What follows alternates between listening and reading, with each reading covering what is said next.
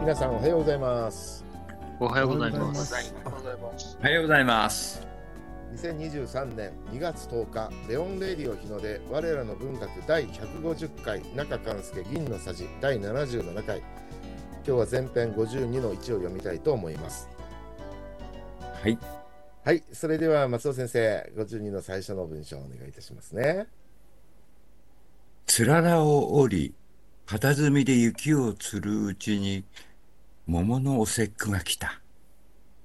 うちには神田の大火事に不思議に焼け残ったという古いお雛様があって、五人林が三人になり、夜宵の矢があらかた折れてるなど散々だったが、それでも毎年子供たちの慰みに必ず飾ることになっていた。はい、なんかちょっとタイムリーですね。今日東京雪が降りましたもんね、松尾先生。本当ですね。うんはい、で、えーつららっていうのが出てきますけれども、留学生の皆さん、聞いたことありますかつらら。はいこれ氷こ、氷の柱って言ってですね、家のうん軒下とかですね、木の枝うにん垂れ下がった氷の柱なんですね。うん。うん。あの、もうちょっと大雪が降ると、つららができますね。うんはい、時々その下でつららが落ちてきて、首に刺さって怪我する人もいますからね、注意が必要ですね。、雪国ではね、うんそういううん怖いで事すけ故はど結ね。構大事ですはからね、い、つらら。まあ、棒ですよ、氷の棒。だから、つららは折れるんですね。つららを折り。そして、片隅で雪をつるうちに。はい、片隅とは何か。これは、まあ、硬い木のでできた炭なんでしょうね。うんカシの木とか奈良の木っていうのが硬いらしいですね。うん。でそういう硬い木冗で談とかのことなのかな、これは。ああ、なるほど。というのは硬くはいて、っていうと、風の強い炭らしいですね。うん。そうだ、ああの、の、備書くと、備長炭なんかはそうですよね。そう、あの、たた、あの、お互いにほら、こうね、あの、うん二つの備長炭でこう、あの、うん叩くと、金属音がしますもんね。あ、それぐらい硬いんだ。はい、硬い。うんうん。備長炭って硬いですことは和歌山行った時あったけど、和歌山の特産なのかな。うん。だと思いますね。ああの南紀辺だと白浜あたりに行った時に見た、う見ん。ましたよ。あの辺で取れる竹なのかな。紀州っていうんですかね。うん。備長炭。あれですよね。あの、お茶の時も使いますよね。うん。うんだし、あと、うなぎとかね、あの、う。うんなぎ。うなぎはそうですね。備長炭ですね。そうそうそうそうそう。火力が強いんですかね。備長炭うも。ん。やっぱり燃焼時間が長く火力が強いのが特徴と書いてますね。表面をパリッと焼き上げると。うんプロの料理人に重宝されている。うん。で、備長炭何の木で作るのか書いてるところ、ここは、あーなんか菓、子の木、ウバメ菓子か。ウバメ菓子、菓子なんですね、やっぱりね。うんうん。わかりました。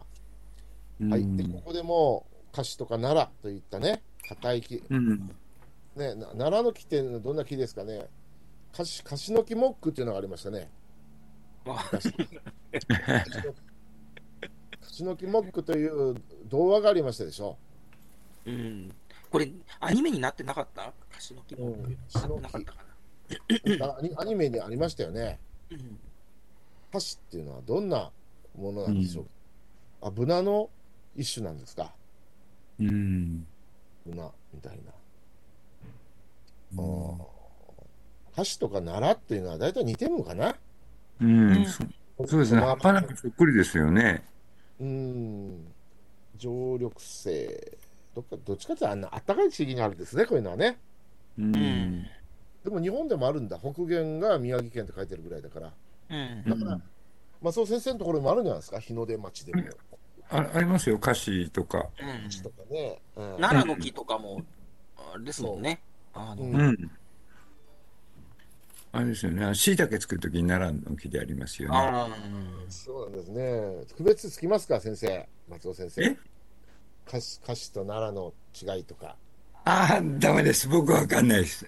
奈良の木、奈良の木。ねえあの木のことはあんまりよくわかんないな。うん。あの、い木はやっぱりね、うん、あの似てるともう本当に区別つかないですね。うん。なるほど。はい。えー、それで、そういったき菓子とかね、奈良の木うんなどで作った硬くて火力の強い炭。で、その型炭を、型炭、えまあそういった、それでできた炭なんですね。うん。で雪を吊る、雪を吊るっていうのは分かりますなんか、あの、雪吊りっていうのがあって、紐の先に木炭などを結びつけ、軒下の雪をこうかかき集めるみたいな感じですかね。雪を吊る、子供の遊びのようですね、これね。うん。するうちに、はい、そしてまあ釣るうちにっていうのはその時間の経過を意味してて、うんやっとその桃のお節句が来たと桃の節句といえば3月3日ひな祭りのことを言うんでしょうかね、うん。うん。桃のお節句というのは、うん。そうですよね。はい、それ歌があるんですよね、うん。えー、何でしたっけ明かりをつけましょうぼんぼりにですかねそうですね。明かりをつけましょうぼんぼりにえっ、そしてと、えっ、とね、おおえっと花をあげましょう桃の花でしたっけそうです、そうです。で、うん五人林の笛太鼓、今日は楽しいひな祭りかな。うん。幼稚園の時にこういうの習いますよね。あの、そうですね。あの、僕のところの小学校と中学校の校歌もその人がうん。作詞、ああ、作詞された方なんですか。うんなんその人はすごい有名な人ですよね。あ、そうですか。ちょっと見てみましょこれものすごく有名な人で、誰がう。あひな祭りという歌ですか、 これは。歌は何ですか、ひな祭りの歌。嬉しいひな祭りじゃなあ、い。嬉しいひな祭り。まあ、ちょっと歌って入れてみましょうね。このあ、嬉人のしいひ名な祭りって書いてる。嬉しいって書いてあるね。あ、よくタッカーご存知で。山野三郎さん。ん作詞山野三郎作詞明かりをつけましょう、ボンボン。あ、あ、あ、ちょっと勘違いか。あ違ったのですかうんあ同様ですねこれねうん。この人、あだけど何発売日これももっと昔にあるからあるんでしょこの歌うは、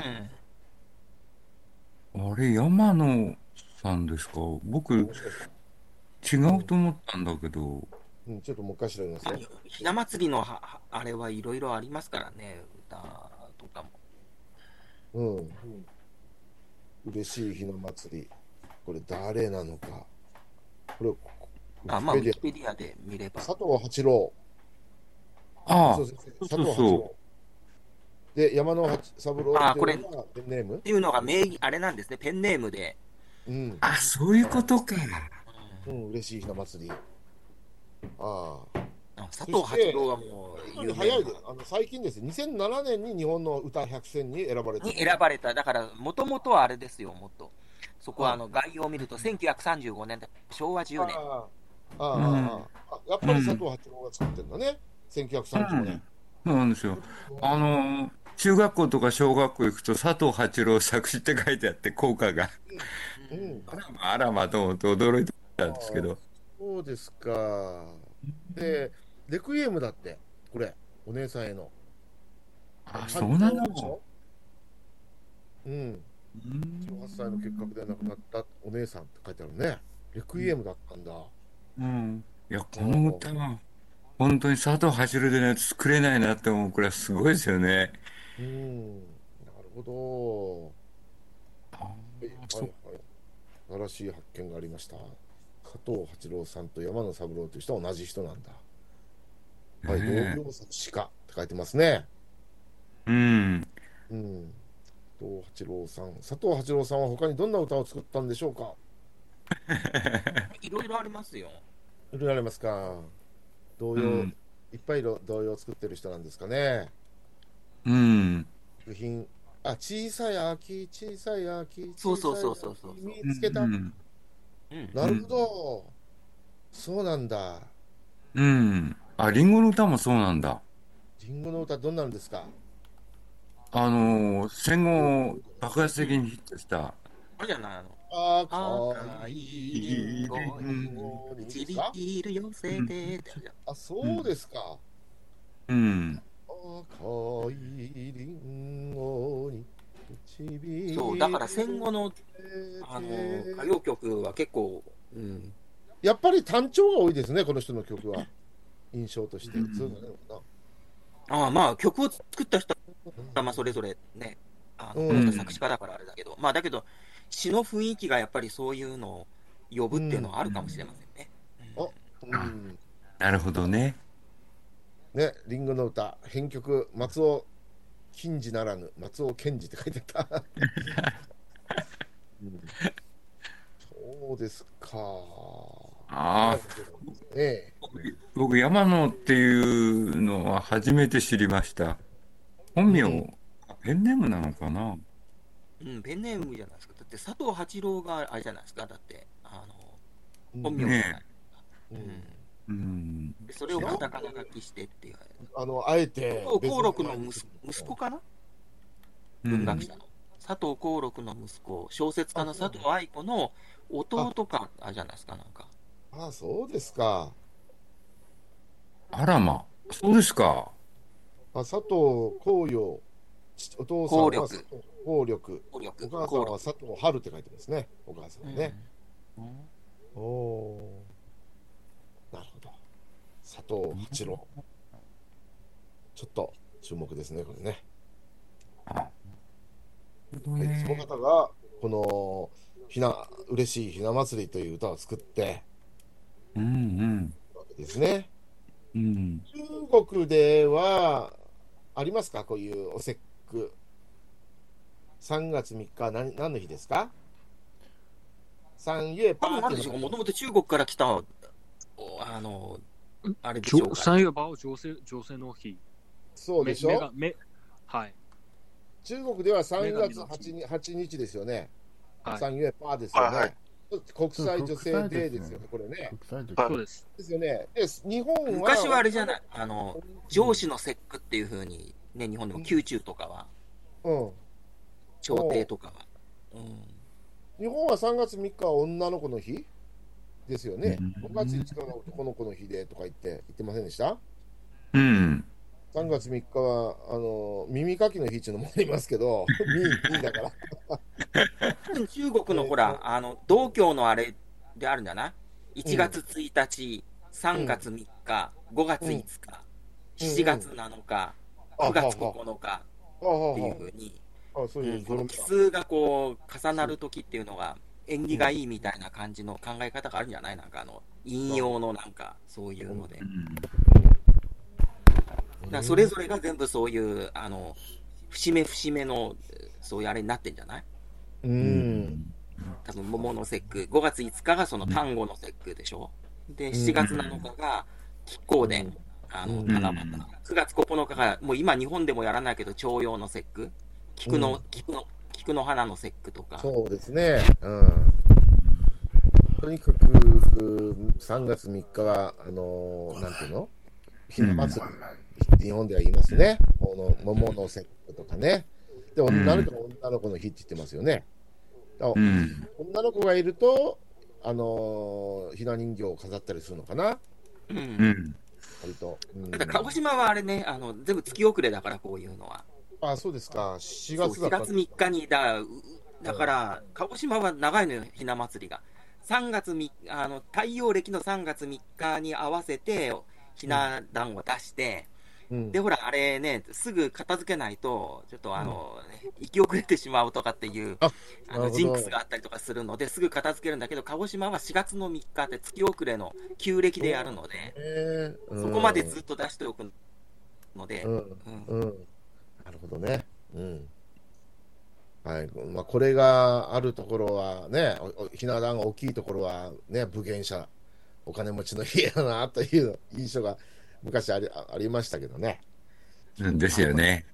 うん。うん島津のひあのあそこの磯庭園とかのあうんうのん修正館って、あのうんあそこに、ね、この季節になるとすごいお大きいひな人形のあれがうんすごいこう飾られて、もうちょっとスケスケールのでかさがちょっと違うっていうね、うんうんやっぱり片付けるときが大変ですね。おどこに直すんでしょうかね。めんどくさい、ううん ん、まあ開けていかれるのそうねあの、うん、でちゃんとやっとかないとあの、ね、あの顔とかに人形の顔にほらシミがつつできたりとかしちゃうので、うんカビが生えたり。うん、あの全部一つ一つ全部こう、あの、ね、あの綿でくるんでとか、あーそう、うん、なんかね、そう、女の子の節句なんだけど、片付けはなんか、あの、手伝わされるのよ。こっちもなんか。うんなるほどね。はい。そして次は、家には神田の大火事に、えー不思議に焼け残ったという古いお雛様があって、五人林が3人になり、夜所いの矢があらかた折れているなど、散々だったが、もう次々にわからない言葉がいっぱい出てくるんですけど、まあ、そうですね どっから手をつけたらいいでしょうかねってね。五人林。うん、まあその神保町のあたりですかね。まあ神田ってありますよね。うん、そうですね。うん、あそこですね。うん。でも大火事があったんですね。うん。あの、もともとこの家族はそこに住んでたんですよね。うん、で、引っ越してきたところから、あの、僕たちは読み始めたわけですよ。なるほど。それがどっか小石川のあたりですかね。うん。したかね。まあ東洋大学のそばですよね。白山のそう。ですよそばね。そばの話ですよ、これはね。うう。んんで、お雛様っていうのは、その、ひな人形のことですね。う。うんんでご五人林っていうのは一体何なんでしょうか林って読むんですね、これね。五人林。うん。で、あ五と人ヒンヒントがありましたね。うんうん。五人林の笛太鼓ですからね。うんうん。笛と太鼓うん。ですから、これ何て言うんですか、あの、吹奏楽団ですかね、五人の。あこれほら、お能の、能楽のお囃子の、あれですよね。ううんん。だから、大太鼓、大鼓、小鼓、うん。うん。笛。うん。うんで、あと、歌う人というのあ、で、ごめん5なさい人。あ、なるほど。うん。ウィンテッドみたいな感じ。なウィンテうッんうんまあ、まあこれが、あの、ほら、あの、それこそ標準的なあれなので、うん。ド。うん。うん五。人でね、うん。楽団ですよ、一種のね。そう、楽団ですね。楽団で、まあ、雅楽ですから、松尾先生、雅楽の神の子孫でいらっしゃるということ で。まあ、能楽あれだから、だから、うんあの、京都の奥下さんたちのところは7人なんですよ。あはは七は人雅楽っていう、もっはと、いはいもう少し多いあれだけど、うんお武家はほら、やっぱり、あの、能楽が式楽、武家の式楽なので、正式の音楽なので、うんうんだからまあ、お武家さんとかがほら、やっぱ多いでしょ、こういうのは、こう、うん江戸時代の頃飾ってるところは。だからそうすると、やっぱり式楽で正式の音楽だから、能楽のこういう、あの、楽団というか、バンドというか、ううんんでそれでまあ、人形を作ってっていううんことなんでしょうね、これはね。あの、えちょっと本当はおかしいんですよ。なんかこれね、一応、あの、うん天、あの、天皇と、それからそのね、こ皇后というか、そこのう、ん一応この、ね、宮廷の様子って、宮廷の人たちというのがモデルになってるひな人形なんだけど、うんなぜかこの楽団だけは、あうん武家のものになってるっていう。なるほどそういうことなんだうーんはいそして次野所いの矢って何ですかねあの、二段目か三段目に、あの、両サイドにいますよね。矢を背負った大人臣、。左大臣ああ矢を背負ってる人の矢ですかで、後ろの方にほら、あの、えっ、と、背中の方にこの矢を、こう、あの、うん。しょってるっていうのは、ひな人形の右大臣、左大臣を出すと、そういうのが出てくるんじゃないああちょっとね馬人まあ、こ形のほら、えっ、と、うん、行右大臣左大臣うん。あのさっきの嬉しいひな祭りにも出てくるじゃないですか。ううんん。少し白酒め召されたか、ね、あ赤いお顔の右大臣っていうのであーそうそう、右大臣は赤いんですよ、顔が。なるで、左ほど大臣は白いんですけど、あの向かって左なのか右なのか、これどうですか、右大臣、左大臣、向かって、うんどうなんでどうだったかな。あの向かって左が右大臣、向かって右が左大臣、なんでしょうね、向かって、右が、ああ、なるほど。草大臣はえっ、とね、これ、あれなんですよね、その左、右は、うん。左大臣は向かって、どっちですかっていうのをね。向かって、うん これ、これ並べるときにね、写、写真を見て、こっちがこっちだとかやって、さあどっちなんでしょう向かって。うーん、どっちなんでしょうね。うん、 1でとにかくみあの右大臣と左大臣は左大臣の方が偉いんでしょそうです、そうです。うね、んで位が高い方が上手に座って、えーそして上手は右側人形に向かって右側だから向かって右側が左大臣なんですよああ、ああ、なるほど。で人形に向かって右側があの左大臣なんですようん。うん、彼らにとっては、並んでる人形にとっては左側なんだけど、うん、こっちから見てる人にとっては、それが右側に見えるってことでしょう。んうん、うん、だから、右大臣が色白の若者、うん。えっ、と、大臣どこにいるんですか なんかね、あ、あ、あの、下の方にあのなんか出てる。矢を持七って型る、の口のところ。うん、矢を持ってるこの人だようね。ん、そうそう、あの後ろに若い人が右大臣なんですよ。で、う後ろんに蓄えてる人、ういるでんし。ょこの人が、うんあー左大臣なんじゃないでしょうか。白ひげ蓄のえようでたすね指導者が偉いということで、左大臣でしょううんん、だから向かって右側が左大臣なんですよ。うん。あだからあの歌の歌詞はおかしいんですよね。そうあ、すそうるですか。あ、そうですとか。高いお顔の右大臣っていうのでやってるから。うんんういんやただほら、これもあのうん。お代理様とお雛様のこの並び方もこれ変わってるんですよね、こ れ。あの昭和天皇と皇后の結婚式の時から変わってるんですよね、このひな人形。確かね、そうだった。だから右と左が。うん。それまではその、うん、逆なんですよ。今の現在のやつとは逆なんですよ、昔は。明治大正の頃は。ああ、そうなんですね。そうん。うんそうなんだ。へえ。そして、まあ、あ背負っている矢、ね、が野生の矢なんでしょうね。う。うん。で、あらかたって何ですか、あらかた大体ほとうんんど、大体ほとんど、みたいなほ感じとかんな。ど、あらかた。い一本か二本しか残ってなくて、あとは折れちゃったっていう感大じで。体ほとんど全部あらかたです ね。だからこれどっか入れときましょう。あらかた。まあ今でも言いますか、あらかた。大体いとかますよ。ううんん。大体とか、ほとんど。う。うんん。こんな感じでほすかとんね。ど、ほとんど全部。うほとんんど全部。そうですね。うん。こんな感じですね。うん。ううんん。うん。全部。あれうん。うん全部。はい。そして、折れてるな、など、散々だったが、うん。散々。ひどいっていうことでしょうね。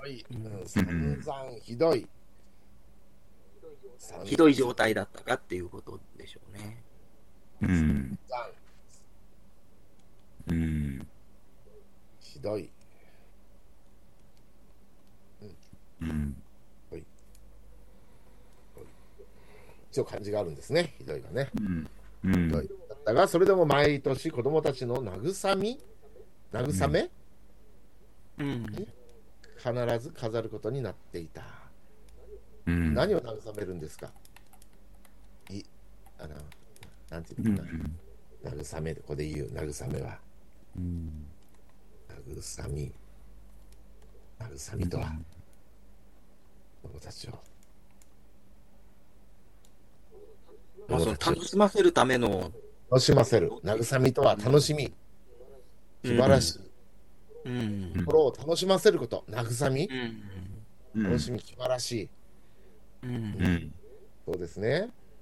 うん。楽しませること。慰みとはうん。楽しませること。うん気晴ら、気晴らしい。うんこんな感じですね。うん。はい。うん。今日のところは、この一文、一文だかなだけにしましょあまりにいろんなことを学んでしまいましたね。う。そうですね。今日はね、この一文だけをじっくりね、あの中国語にこれから訳してもらおうと思うんですが、今読んだところでわからないところまだ何かありますか留学生の皆さん。えーっと留学生の皆さん、はでいす、かいます。特にないっす。大丈夫はいです。特にないです。いない。はい、りょ、あはいりょう先生、いかがでしょうか。えーえーっとちょっと難しいんですがまあえーっ と文化的にえーっとそうね。まあ一一応む一応昔な文学作品を読んだことはに、えーありますから、えっと、理解理解できまえー理解できないまでは、えーうんままでをよえー呼ばないですけど、いやいや、もう私もね、読んでみて、最初、すっと頭に入ってこないんですよ。難しいなと思って。うん。まあうん、そそうですね。こんなじっくり読まないですもんね、普通。うですね。うん、まあはい、じゃあ、りょう先生、ちょっと日本語をトライしてみてください。そして中国語に。はい。つららを折り、うん、片隅片隅で雪を、うん、雪をするうちに、桃のお,、うん、おせ、うん、おお節句でおせっくおが節句で、うん、が来た。家には簡単の、おおお大火大火事大大火事うん、大火事大火事大火事大火事大に火事。不思議に焼け残ったや焼け残った焼け残ったという古いお雛様ががあってうんごごご五人だし、うん、五五人林五人林が三人になり野鳥院野鳥院の野鳥院の矢があら,、うん、があらかあらかたおあらかた折れてるなと散々散々だったがそれでも毎年子供たちの慰みに必ず、うん、飾ることになっていたうん。えーと、さっき、節句っていうのが出てきたけど、節句はなんていうふうに言いましょうか。ク意味は、節句。セク節句とは、ぐわ季節の節目、ーうん。季節の節。うん。あの、季節の節目。由来として定着した歴、節句は歴とも言ってますね。はい暦君節目となる、季節の節目となる日でいいんでしょうかね。ありますうん。うん。なんか中国だって、知恵って言いますよね、知恵。えー、知恵、えー、知知恵この前なんか知恵知恵ありましたね、中国知で。恵とか、この前中国であった知恵は何でしえたっけ、ー、単語単語の節句じゃなかったっけなあ、元宵节。あ、単語じゃなかった単単語あたたえっ、ー、と語じゃなかった、中国。単語端午端午端午不是元宵でも端午節は端午節は五うん五月くらい5月じゃない5そ月うですこね。の前あったのはいつでしたなんなんかありましたよね、節が。元宵節、あの、みんな集まる、たんたんあの、うん、集まる日です。家族集まる日です。それだけど、な、ななんという知恵って言ってました元宵。原社はどんな字ですか元は元。あ、原社、原小説だ。そうです。ああ、だから1月1日いや、じゃなくて、あの、三えー、と2月の5日ですかね。 5日でしたね。 5日ですね。はい。ああ僕ね、あのーいっぱいメールが来て、現小説の時あのそれで勝手に頭の中で単語、単語と思ってたけど、単語の節句は5月だね、よう考えてやね。現小説はほら、餅を食べるんでしょそうです。あなどん餅っていうか何の餅だっけあのこっちというか、あのというー、かなんだっけ。うん、ごまの単語みたいあだかあらのちょうそどうあですれねで。すよ黒ね。黒ごまのあれが入ってる。黒ごまのなんか、たた単単な元ですはいそうですね。単元食べますよね。はい。単元っていう、あのーまあ、美味しいですよね美味。お湯の中に入ってる感じのね。単美味し元い。です。とどめ閣下にも見せてあげよう。単元。はいはいはいえー単元はこんな感じですかね。和牛。あ今、ふ単円ですあ、ねこ。れを 2, 2月の5日なんですか太陽暦で言うと。うん、この前、2月5日の頃に、あーじゃあちょうど単円中あの節節分で季節が分かれるってあれだから、2月の3日が節分で、4日が立春じゃないですか、春の。はいはいはいはい。でうん、だから、一応本来は、うん、あ新しい1年ってそこから始まるんでしょうね、始まる始まるっていう考え方なんでしょうけどね、もともとは。うん、うんだから、あのほら、お正月のことも、初春のお祝い、お喜びを申し上げますって、初めての春っていうけど、本来は2月の5日からっていうのが、なるほどね。うんね、あそういうあれだったんでしょうけど、うん、でこれ単円見るとね、どうしても私はね、あのカエルの卵に見えちゃうんですよね。あおたまじょくこれしもが普出てき通てのお餅なんですか、これは。こなも米粉ちじゃな米いかのおな餅なんですか、これは。米米粉みたいな感じだけどね。ああ、なんかちょっとね、あの本当、うん、透明な、うなんかん、美味しいですよ。そうですねつるんとした感じ結構の種類あるんですよ。あの色の、うん、あのピーナッツもはい入ったりして、あ肉も入ったりして、いろんあな。ーあ、じゃあ甘い、なそういうデザートみたいな感じのものだけじゃないんですね、そしたら。じゃもううんちそうょでっすとこう、ね。お肉とかも入ってっていうあれだと、こう、ね、ちょあっ肉と。もあるのかなローローもあるでメインのありますね。ロあーロのーもある南の方か台湾のところに、ああ、なるほどね。うんうん、そういう食べ方。美味しそう。おいしそうですかまあ、美味しいどうなのか、どうなのかあれだけど。うんううんんこれ餃餃子の変身変変形、うん、変身したやつじゃないですか。うんお餃子の皮を、うんえっと、こ米に、うんそうです麺麺を米米にして。まあそうですね。はい。お腹空いてきました。うん本当ですね。うん。あと、はい。じゃあ、えっ、とも、まだ日本語ありましたっけレオ先生。うん、待ってたけど。またあった、日本語。全部読んじゃっはたい、えー読みました。はい、じゃあ、中国語、中国語をどうぞ。时间在我们掰断冰柱、硬探吊雪时悄悄溜走，转眼桃花节到了。我家里有一套很久以前的厨人偶，奇迹般的没有葬身于神田的火海，但也相当破旧了。原本五人一组的乐师人偶只剩三人，人偶身后背着的剑也折得乱七八糟。可为了给孩子们过节，家里每年还是会把他们摆出来。はい、いかがでしょうかね、皆さん。はい、そうですね。うん、いいね。うん、よかったと思います。うん、その相づちの入れ方がいいなと思って。本当になんか、漢文になると、 うん、よおおって感じですね。んろしいですか、皆さん。はい、大丈夫だと思います。今日はね、40分かけて、この1文、たった1文だけども、もうね、こんなに考えんだ。味わえまあ、まだしけたねど、全く知らない人に分かるように説明をするっていうことだと、ね、うんこんだけ言葉を尽くしても、でも、でいや百聞は一見にしかず、なかなか分からない、分かりにくいですよね。これ日本人でもわかんないですよね。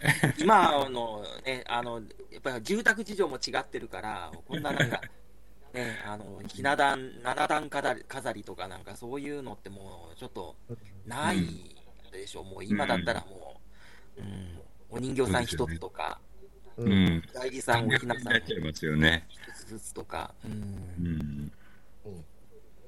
そうですね。うだからもんう。